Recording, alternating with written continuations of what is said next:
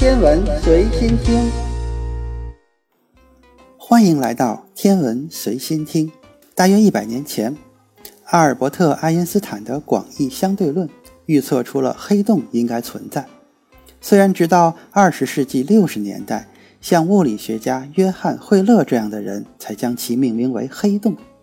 但对这些神秘物体的研究已然成为了理论物理学和天体物理学的重要组成部分。事实上，对于一些天文现象，例如类星体和 X 射线源，我们根本没有其他的解释来说明这些现象是如何在这样一个小的不可置信的空间体积中产生如此多的能量。在二十世纪九十年代，对黑洞存在的肯定得到了提升。这是因为哈勃空间望远镜对于遥远星系的研究返回了大量的数据，来表明绝大多数的星系中都存在有黑洞。事实上，这些黑洞的质量是我们太阳质量的数百万倍甚至数十亿倍。它们有一个绰号，被称为超大质量黑洞。但是对于这些重力破坏引擎来说，我们还有一个显著的问题。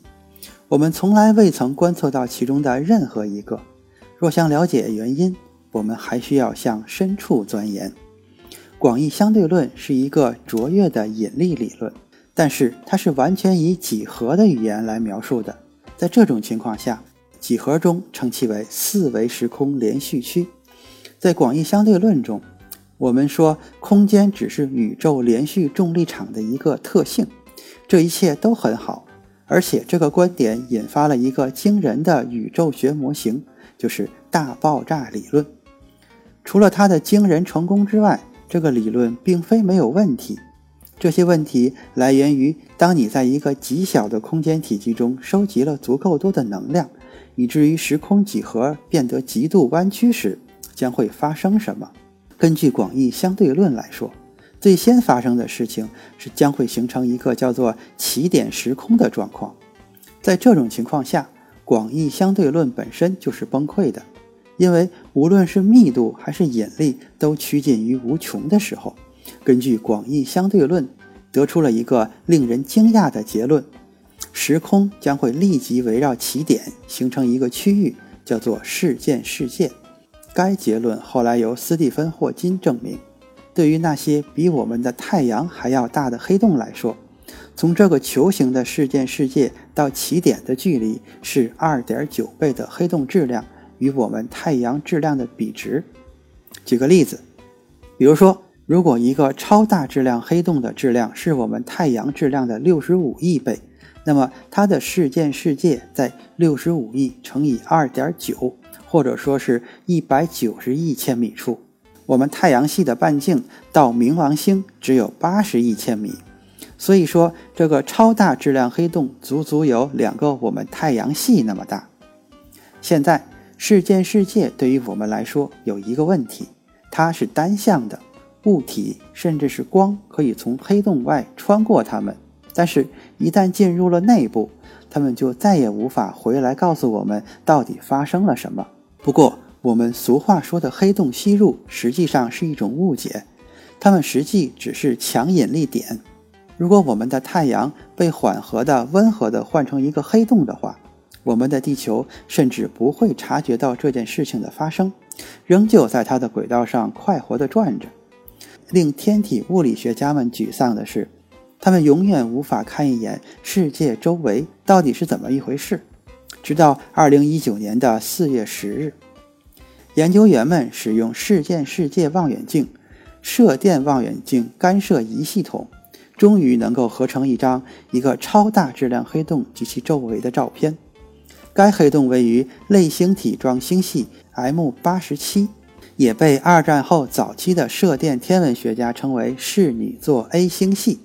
距地球大约五千五百万光年。研究员们结合了分散在南极洲到英国的八个射电望远镜的数据，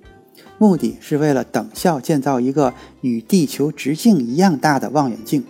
通过这个方法，他们可以检测并解决 M 八十七中心靠近假定超大质量黑洞区域的细节问题。这个黑洞外围绕着一个由磁化物质形成的旋转盘，它会喷射强有力的等离子体束到星际空间中。该现象被收集研究了数十年，其过程细节往往将其原因指向超大质量黑洞。在2016年初，数拍字节的数据从事件世界望远镜收集起来，并且召开了一场大规模的新闻发布会，来宣布第一个事件世界附近的图像。